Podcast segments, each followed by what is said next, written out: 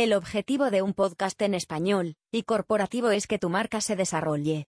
Tener una marca que genere valor en sus clientes es, sin duda, avanzar en el escalón hacia el posicionamiento de tu marca y potenciar de forma indirecta las ventas.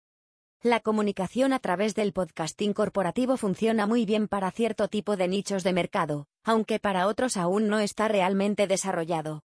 Supongamos que tu negocio es una pequeña tienda de repuestos a nivel mecánico.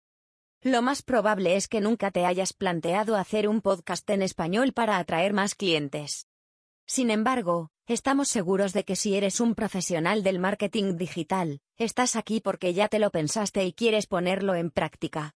Hablemos un poco de las barreras que puede tener una marca para hacer podcasting empresarial, relacionadas con el contenido de su podcast en español y de sus recursos como negocio. En este post aprovechamos para contarte que todos estos temas, con un desglose fenomenal, los tienes disponibles en el curso de Branded Podcast. Barreras al hacer podcast en español o, ¿cómo convenzo al jefe que es buena idea?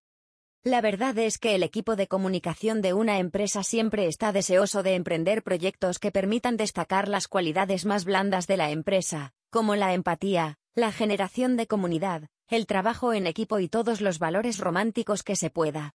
Pero en la práctica, las inversiones de presupuesto se dan a los departamentos que pueden traducir en ventas, más rápidamente, todo ese romance.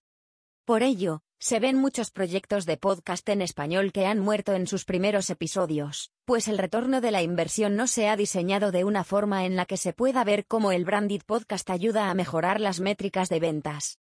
En este sentido, vamos a darte tres tips que te permitan argumentar de forma eficiente la inversión en un proyecto de desarrollo de un podcast en español. Describir cómo es la ruta de la conversión.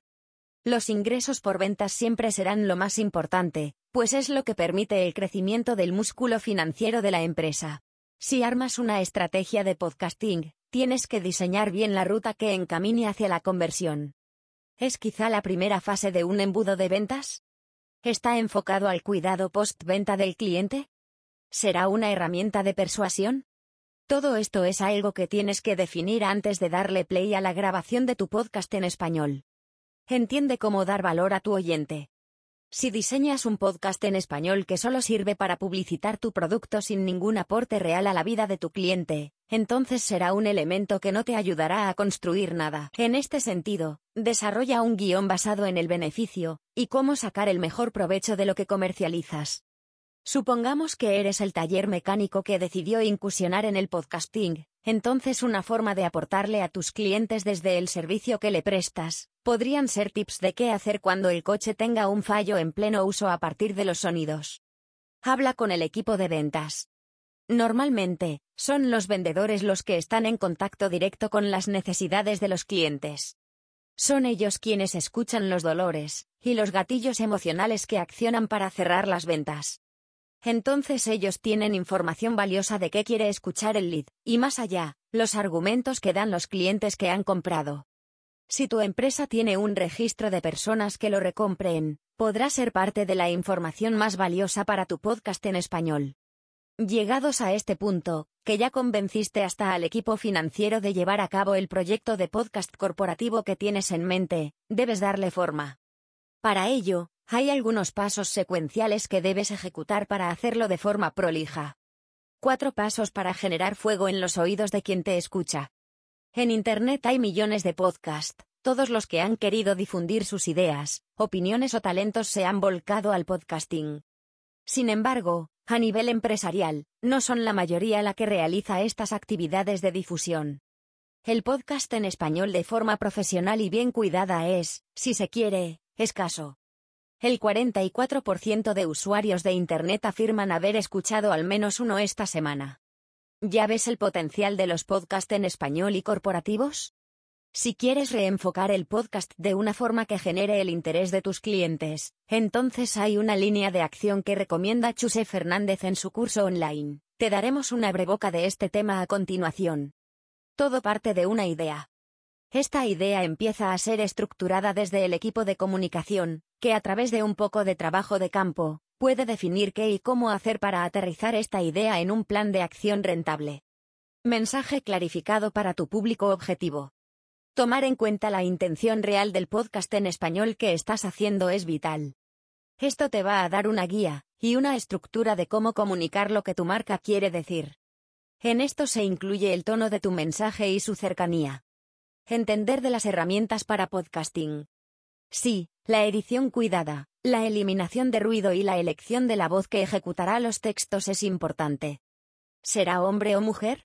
Quizá en el taller que mencionábamos generaría más confianza una persona de voz ronca, pausada pero animosa y esto se puede dar con diversas herramientas. Guionar tu podcast. No, no nos referimos al mensaje en sí sino al armado final. Quizá quieras tener tres tipos de contenido como una musicalización, efectos de sonido, entre otras cosas que pueden ayudarte a diferenciar auditivamente tus segmentos.